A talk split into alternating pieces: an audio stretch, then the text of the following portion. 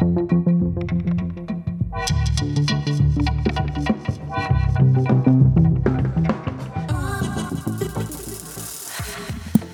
Hello，大家好，欢迎收听华子 Talk 说些什么？我是何梦画。如果你今天第一次听到这个节目啊，我这个节目呢是以我，我是何梦画，我是一个三十世代，就是三十多岁的单身女性政治工作者。我希望以我这样的身份呢，来跟你分享一些，就是不管是时事啊、议题或是生活等等的观察。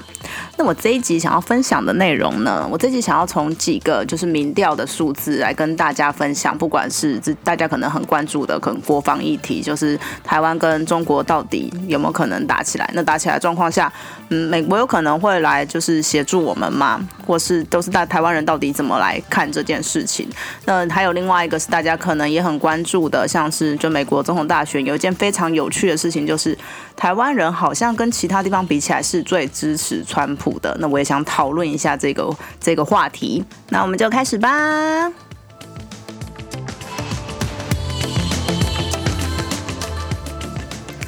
那这期节目开始之前，其实我想要针对就我之前，因为我之前都漏了去看一个地方的留言，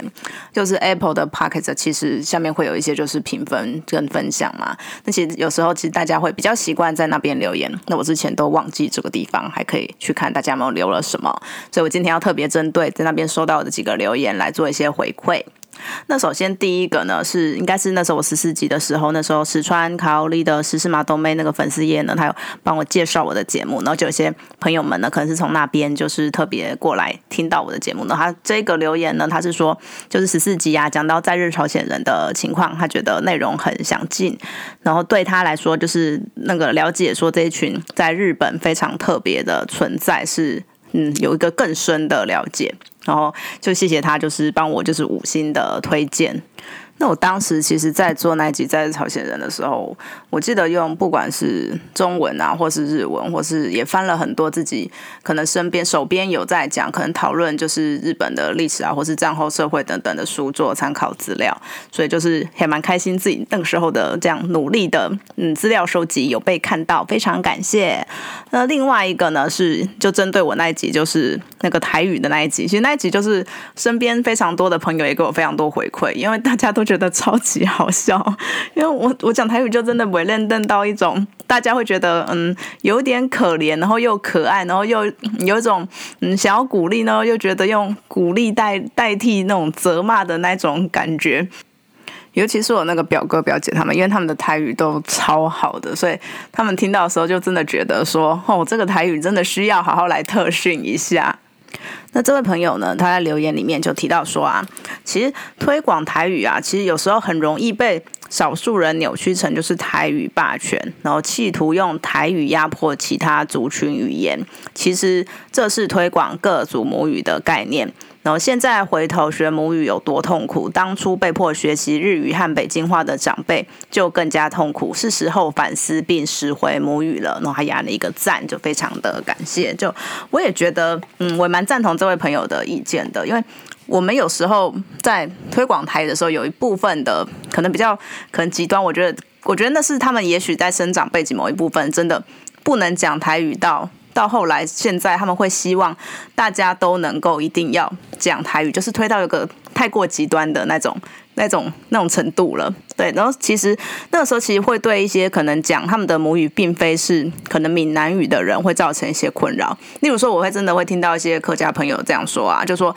人家问他说，我就为什么你都你都没爱讲台湾味，然后他就会说我是 K 郎啊，就他其实是客家人，他根本母语嗯不是闽南语，那为什么你要好像？就是来强迫他讲台语呢？可是我觉得这其实是少数少部分的人在有这样子的观念而已。其实我觉得大部分人还是希望以一个就是跟这个朋友讲的拾回母语的概念，希望大家呢就是从就是找回自己的，不管是家里的长辈啦或者祖先们讲的话，然后你可以更了解自己的嗯家里的历史。我觉得这样也可以嗯会对不管是家族的连接或是跟地方的连接都可以更深。所以在这边非常感谢这两位朋友的推荐呢，也希望大家喜欢我的节目的话呢，就帮我就是嗯五分五星评价，然后也可以分享你的一些心得。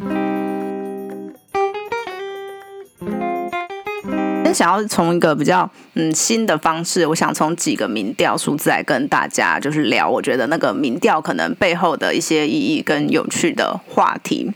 那第一个呢，应该说嗯这两个，因为我觉得这两个民调非常的有趣。这两个民调呢，分别是就是国民党的智库还有民进党做的民调。嗯，虽然呢说是两个就是不同的政党做的民调，不过呢有一些的数字，我觉得相同性是非常高的。那不知道大家知道，其实，在那个二十号的时候，国民党他们的智库就有发布了一个民调，就是来调查一些嗯国防或是一些时事的议题。那其中我觉得有几个数字蛮有趣的，然后有一个就是呢，其实呢。有六成的民众呢会认为，就是两岸并不会发生战争，就是大概五十九点五的，就是民众是这样子认为的。然后其实礼拜三的时候呢，就民进党也有发布一个民调，他们在中常会的时候呢，就是有专案报告了一个民调。那其实这个民调数字呢，嗯，获得的数据，我觉得跟就是国民党智库的民调是差不多的。这个民调数字其实表示呢。有百分之五十二点九的，就是民众表示不担心，就是中国武力犯台。那其实这两个数字，大家可以发现到，它其实还蛮接近的，而且其实这两个问题也很像，然后它才大概差几趴而已，而且其实都是过半的人。所以，如果这两个从这两个民调来看的话呢，其实，在台湾有一半的人呢都不太担心，就是中国可能真的会打过来。我就可以直接这样讲。那我觉得这个还蛮有趣，是反映了就跟目前的大家实施的讨论，也许有一些嗯不太不太相同的地方。怎么说呢？因为大家可能会注意到，最近真的我们很多的国防的新闻都是在讲，就是共军频繁的，就是在。嗯，台海就是就是绕啊，或者什么又在那边戳一下我们，戳一下我们，就不是什么真正的就是军事的行为，可是他就是用一个干扰的方式，不断的就是在可能要试图就消耗我们，所以大家就是会觉得说，哎，他们的动作频频，就是我们是不是真的可能真的很接近战争呢？然后台海的关系是不是真的非常的紧张？然后开始就会有这样子的焦虑，所以其实很多国防的议题呢，在所谓的网络声量上面呢，都是嗯跟以前比起来。高非常的多，就比方说大家其实都很关心这样的新闻，但大家呢也可以发现说，虽然大家关心国防的新闻归关心，不过呢，其实很多人，大部分的人还是会认为说，嗯，也许真的要走向战争呢，并不会这么的容易。那当然，其实这个不管是那两这两份的民调数字，我们都没有看到说，哎，大家为什么会这样子的认为？但我觉得，嗯，这反映出了有一点非常有趣的是。你看中国的飞机在那边飞来飞去。其实我们根本就没有在怕的，对，因为他们希望造成的一个效果，当然就是说，哦，他们飞来飞去，然后台湾人就真的很怕，真的会打仗啊，然后呢，可能就会那种舆论啊，或是讨论，就会觉得说，我们必须要什么改变我们的两岸政策呢？什么要对中国好一点啊？然后不要这么的，好像用强硬的方式来对抗中国，然后也许呢，就是嗯，两岸可以走向比较和平的方向。我觉得他们试图就是用所谓的就是这种不断的这种动军事的动作。呢，希望可以迫使就是台湾的舆论这样子的这样子长出来，但是我们可以发现到台湾人是非常的表现出，我们才不相信你这一套，而且我觉得反而会造成就是大家对就是嗯中共更多的反感，就他们这些做的行为，就是反而就是把我们跟他们的距离越拉越远，就我觉得有点像北风与太阳吧，不知道大家以前有没有听过这个，就是。寓言故事，那如果没有的话，我现在来打跟大家回忆一下这个故事主要的内容。这内容就是说呢，北风跟太阳他们两个就看到一个在那个在旅在旅途中的人，然后他们就在那边讨论说，哎，谁可以把这个旅人他的外套就是脱掉？然后北风就说他办得到，所以呢，他就用他的风一直疯狂的吹，呼呼呼，疯狂的吹，希望可以把外套吹走、吹掉。可是大家如果在这种强风中，绝对知道我们要做的第一件事情就是把外套抓紧，抓更紧，然后呢，就东西越穿越多，然后让外套更不可能离开自己。然后所以北风在吹了非常久之后呢，他就放弃了。然后那个太阳就说：“换我来吧。”然后太阳呢，它就是出现，然后就阳光普照。女人就觉得说：“怎么会变得那么热？”她就开始脱衣服，然后脱脱脱脱，当然就是把那个外套就脱掉了。所以我觉得这个故事呢，嗯，非常的适合就是中国共产党。他们如果真的希望说呢，跟台湾的关系可以拉得比较近，他们要做的方法呢，就不是。这这几年来的这些行为啊，不管是对待新疆，或是对待香港，或是现在又用什么共军频频的来干扰，我觉得都不是这样子的，而是你们需要去跟我们去进在在一个平等的状况之下来进行对话。我觉得这是我们政府一直给出他们一个很明确的立场。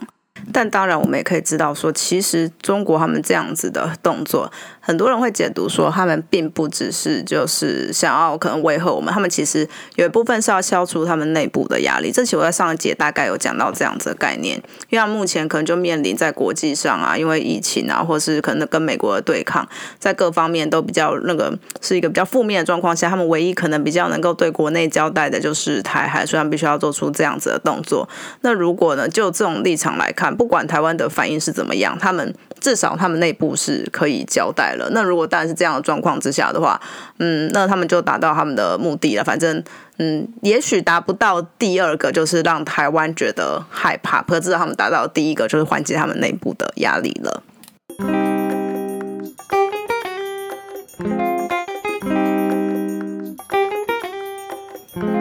那其实分别在这两个民调里面，我觉得也都有一些有趣的东西，也可以来谈。那像国民党的那份民调，其实还有几个数字，我觉得也还蛮值得说的。那其中呢，有一个呢是，如果两岸发生战争，然后除了人命的死伤之外，还会造成断水、断电啊，还有电话网络断讯。然后，请问您能不能承受这样子的后果？我在猜说，也许这个民调得出的结果跟就是国民党智库想要的结果也许不太一样，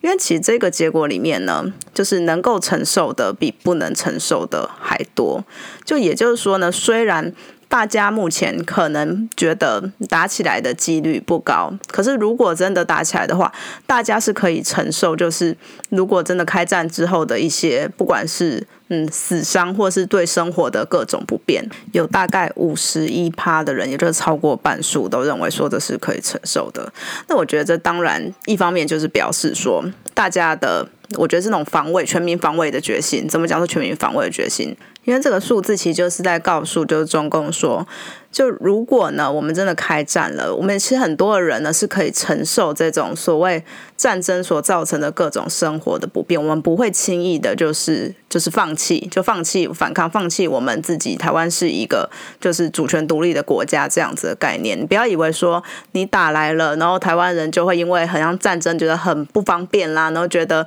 可能死伤非常的麻烦，所以首战即终战，然后马上就迅速的台湾就投降，这个状况是不可能的。所以我觉得。这个民调数字呢，也是在告诉就是中共说，不要以为就是攻打台湾有这么的简单。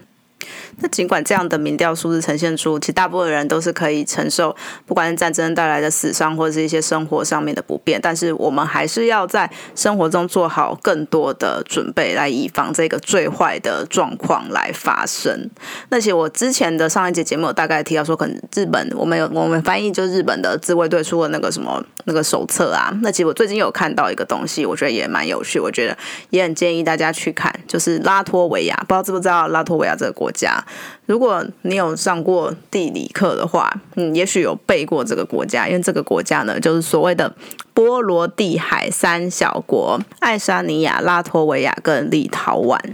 那其实这三个小国呢，他们除了就是嗯有一边是都是靠近波罗的海之外，其实他们的另外一边就国土的另外一边，嗯，都非常的接近俄罗斯。然后其中呢，就是拉脱维亚跟爱沙尼亚，他们都是直接是跟俄罗斯就是邻国，就是领土是。相邻的，然后立陶宛中间隔了一个白俄罗斯，所以所以稍微好了一点。不过呢，就白俄罗斯也是一个小国，那当然也算是在于一个大国，就是俄罗斯的旁边。然后这三个国家其实也都面临过，就是被俄罗斯并吞的这样子的历史的过程，所以因此他们一直都是会把俄罗斯视为是一个他们首要的威胁。其实这也非常有道理，因为我们知道，其实俄罗斯他们在普丁这种长期的也是算是嗯比较独裁的统治之下，其实呢也会给大家一种就俄罗斯的强权，然后造成了更多区域性的威胁。那也因此呢，这几个国家他们也做了非常多的准备。我觉得这些都是像我们这样子，也是一个小国家，那旁边有一个强权。国家的国家是可以来相互参考的。那像立陶宛，他们就曾经有出过那种手册，他们其实出了非常的多次，然后到二零一六年都还出了第三版，就不断的还在改版。然后像拉脱维亚在今年也出了这种手册。那我一直讲到手册到底是什么东西呢？他们是一个就所谓的那种国防手册。然后这个手册呢，就大家如果之前看有一些就是报道会提到说，其实瑞典也有出过。然后这种手册就是告诉你说，就是如果真的发生啊战争或灾害的时候，你要怎么去应变。然后像拉脱维亚那本是什么七十二小时之内你该怎么做？因为他们觉得说七十二小时其实是一个，也许在政府机关都还在就是面对这个状况要及时处理的时候，可能那时候状况是会比较混乱的。那这时候到底大家该做什么样子的事情，就是可以不管是保护自己或是防卫国家，都能够。比较顺利，因为大家知道做什么事情的话，其实就可以马上比较快能够恢复那个秩序。那其实手册里面他就介绍了，不管是那个就求生的时候需要带的东西啊，例如说水啊、食物啊，要准备什么，他连就是宠物都要顾到。他我他里面还特别提到说，你不要忘了要喂你的宠物。那当然，除了就是基本的，就是生活的物质之外，他有提到说，嗯，有什么的那个资讯是你可以马上接收到最及时、最正确的资讯的？因为我们可以知道说，其实，在这种状况之下，大家最怕是就是不知道讯息的来源，然后什么是正确的，然后什么是不正确的。所以他在里面有介绍说，如果真的发生这个状况的话，你必须要去从哪边可以获得可能最正确的资讯。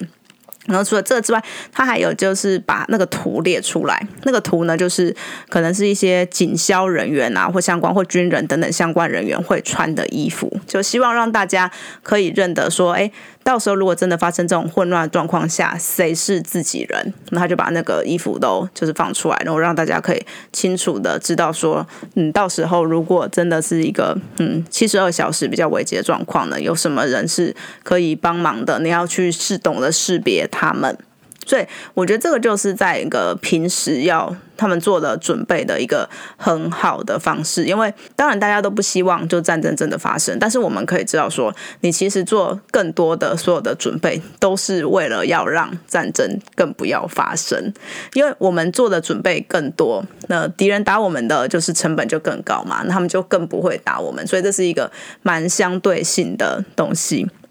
所以呢，有些人会会说什么？嗯，我们都是不支持战争啊，我们应该要反战啊，然后然后把所有的国防都都认为跟战争非常的有关系。那当然，那这就会有一个嗯很吊诡的状况出现吧，因为大家。说实在话，要反战，要和平，大家都可以喊。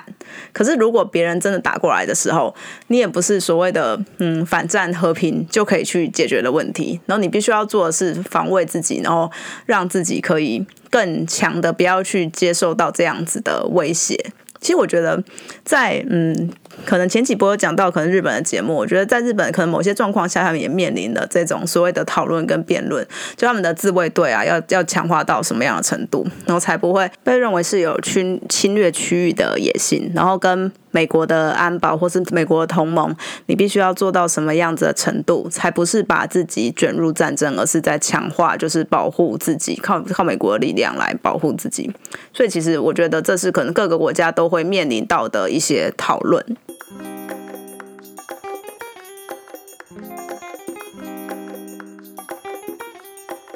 那讲到美国，嗯，我觉得有另外一个大家当然也非常关心的，就是。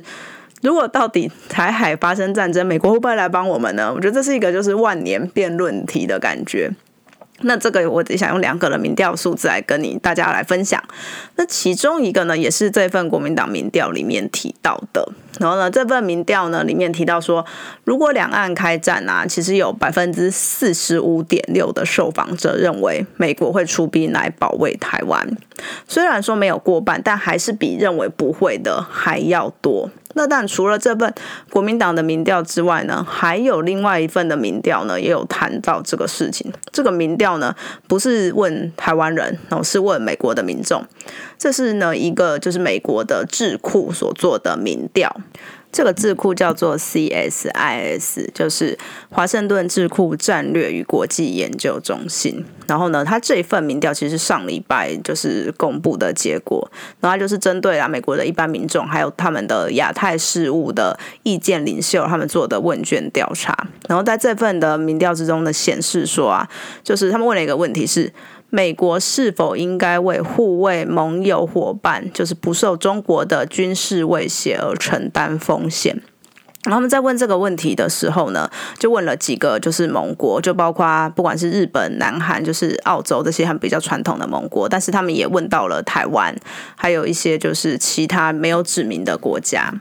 然后，其实，在这个问题里面呢，台湾得到的分数呢是就是过半的，因为它是从一到十，然后十呢是表示就是值得承担重大的风险。然后，台湾的数字是在一般民众里面是六点六九，然后在意见领袖里面又更高，在意意在意见领袖里面呢是七点九三。那其实呢，这个数字大家可以发现说是。有过半数的人都觉得，就是美国应该要就是承担就是中国的军事威胁的风险，为了为了这些盟盟友，那这个我觉得翻成白话文来讲，就是美国的一般人民或是意见领袖都觉得，美国呢为了要为了保护这些盟国呢，可以跟中国打仗，所以就是一个国家的人愿意自己的国家为了另外一个国家打仗，我觉得这个数字还蛮就是。让人家觉得嗯感动的，因为有这么多的人会愿意自己的国家为另外一个国家打仗。那他们其实呢，又针对台湾的数字有更多的讨论。为什么呢？因为其实台湾的数字在之前，就是大概一年前，一年前有另外一个他们的智库是芝加哥的，就是全球事务委员会，他们有做个调查。然后这个调查呢，当时美国的民众啊，支持出兵协防台湾的比例是就是百分之三十八。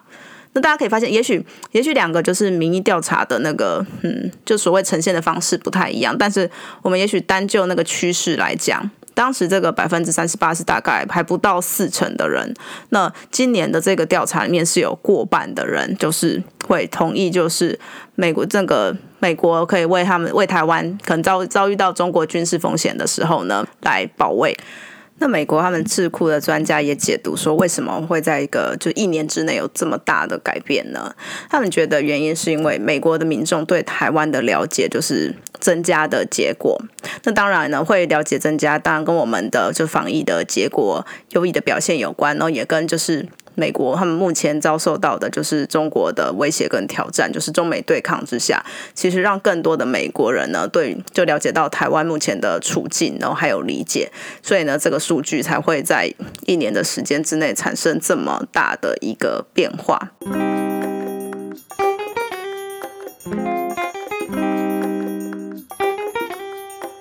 就就可以讲回来，最后一个我想要提的民调。那这个民调数字呢，其实反映出就是台湾人对于美国的总统大选的期待，其实是跟世界上蛮多的国家不相同的。那这份民调呢，是就是英国做的民调。那这份民调里面说呢。台湾呢是就是亚太里面唯一一个挺川普的国家，因为我们可以知道说美国选举到了，但除了美国就是本地之外呢，大家也会针对就其他的国家里面来做一些调查，就希望呢能够谁能够当选下一届的就是美国总统。然后呢，在这一题里面呢，支持川普的呢，台湾有四十二趴。然后挺拜登的呢是三十趴，是唯一一个川普的支持率胜过拜登的国家。那当然，这份民调是在就是嗯礼拜礼拜六吧，就台湾台湾报道的时候是礼拜六的时间，那就是也许现在会有些改变，因为我们可以知道说，就美国选选举还在就是如火如荼的进行，然后最近拜登他儿子爆出了非常多有的没的事情，所以经过那么多数字之后，就是民调还会一样吗？我也不确定。不过呢，至少那个时候的趋势是这个样子的。这些国家，台湾、香港、菲律宾、泰国、澳洲、马来西亚、印尼，然后这几个国家里面呢，只有台湾的显示，川普是比。就是拜登还高的，那当然，我觉得这个很可以理解，因为在川普他就是当总统这段时间，我们可以看到中美的对抗是不断的升高的。那当然，中美的对对抗升高了之下呢，对台湾在相较之下呢是比较有利的，所以这就会有一个就是讨论呢，台湾人应该要去支持就是川普，这也许会对我们的可能就是在他们的全球战略之下对我们比较有利。但其实我们可以知道，首先川普。他在很多各个方面都有非常多的争议嘛。其实从他二零一六年那个时候刚选上的时候开始，或是之前，然后到他选上之后，就在爆出了各种的，不管是歧视啊、女性啊、歧视族群等等的争议。所以也会有非常多的进步派会陷入一个一个困难，就是说，觉得在价值上，其实应该拜登是比较接近的。然后会觉得说，其实拜登比较像一个正常人，然后价值上跟他比较接近，就我们应该是要支持拜登。可是可能当然放在台湾人的状况之下，会觉得说，嗯，谁帮助台美关系比较好，我们就支持谁。因为也有也有说法是说，可能拜登他们当选之后，全球战略就会改变啦，也许就是会把比较多。嗯的，就是威胁放放回去到可能俄罗斯啊，然后整个的全球的部署就会改变。那台湾人很害怕这样子的改变。不过我觉得从我们刚刚看到的那个民调数字可以显示出来，其实连那个智库都有讲到这件事情。那其实美国的人民其实呢，因为最近的中美对抗，还有就台湾的疫情就做得非常好，已经开始越来越了解台湾了。那其实，在在这种状况下，我觉得这是一个已经整体社会的趋势了。那在这样的状况下呢，也许不管是谁当总统，那个政策都不会这么快的产生产生改变。因为目前美国的民意上面其实已经产生很大的改变了，所以他们在政府某一个层面上，你必须也要去回应呢这种就是美国民众。认知中的对中国可能跟美国的军事冲突啦，或是嗯，中国真的是越来越是一个重大威胁。就算不管是谁当了总统，这个都是后续的美国总统必须要去考量的事情。可是我觉得，其实对于这种讨论啊，也不只是在美国嘛，因为我之前讲日本议题的时候，也大概有讲到说。其实像那个自民党，也许是比较亲台，可是它是一个可能比较保守的政党。那比较可能日本在野党比较进步价值的政党，他们其实跟台湾的关系其实比较疏远的，是跟中国比较友好的。所以我觉得，嗯，大家在这种价值的选择上，一直会跟就是所谓的国际利益面临到冲突。那这个到底要怎么去解决呢？嗯，其实我也不知道，因为我觉得。这个是从各种角度来切入这个选举的问题。你当然，如果从可能什么美美中关系啊，或是美台关系来看，你就会觉得，嗯，那就是支持川普啊，因为他可能就是可能会对中国比较强硬。不过，那如果你考量到他们可能美国整体的社会的现况的时候，或是整个国际民主趋势的发展的时候，你会觉得也许呢，拜登会是一个比较好的选择。那如果在这样子的状况之下呢，会对国际形势产生什么样的改变吗？就是美国的内政的改变会对他们的外交有什么样子的改变呢？我觉得这方面也许是可以比较去想到的，因为我觉得很多时候你外交政策跟内政还是蛮有关系的嘛。但我们很喜欢去直接切说，去从他的外交政策来看而已，然后去可能忽略了这相关联性，然后就会觉得说。也许可能谁比较挺台湾，但其实还是要从不管是他们内部的状况，或是国际趋势整体下来看，我觉得并没有谁可能真的特别挺，或谁可能真的特别不挺，还是关系到不管。很复杂的外交，或是经济，或者是他们国内的等等相关的局势来看，可有时候你也会想回来说，因为之前台湾也经历过就国民党的独裁统治嘛，那其实，在那个时候有一段时间，国际上面也是认可这样子的政权存在在台湾的。那当然，非常多的台湾人都在海外这样子的努力。不过呢，那些国家也因为他们的利益呢，而选择就是在台湾的是一个这样子的状况继续。产生。所以如果这样换位思考的话，就是嗯，你会选择一个也许是跟你价值比较像的人，希望他是那个国家的总统吗？我觉得如果在这种状况下，也许这也是可能的。所以我觉得这就是从可能不同的角度立场上切入，大家会有不同的看法。那我今天的节目呢，就进行到这边。我是何梦华。那今天呢，就试图呢，从几个民调数字啊，从大家目前最关注的，不管国防的议题，然后到如果真的打仗了，那我们可以做什么更多的准备呢？或是美国到底会不会来帮助我们？然后讲到了，嗯，美国选举下台湾特殊的一个状况。那希望大家呢也会喜欢我今天的节目。如果喜欢的话，就麻烦帮我那个评价、分享，就是与订阅。所以可以在部落格或各个地方，就是跟我留言互动。那我是何梦画，大家拜拜。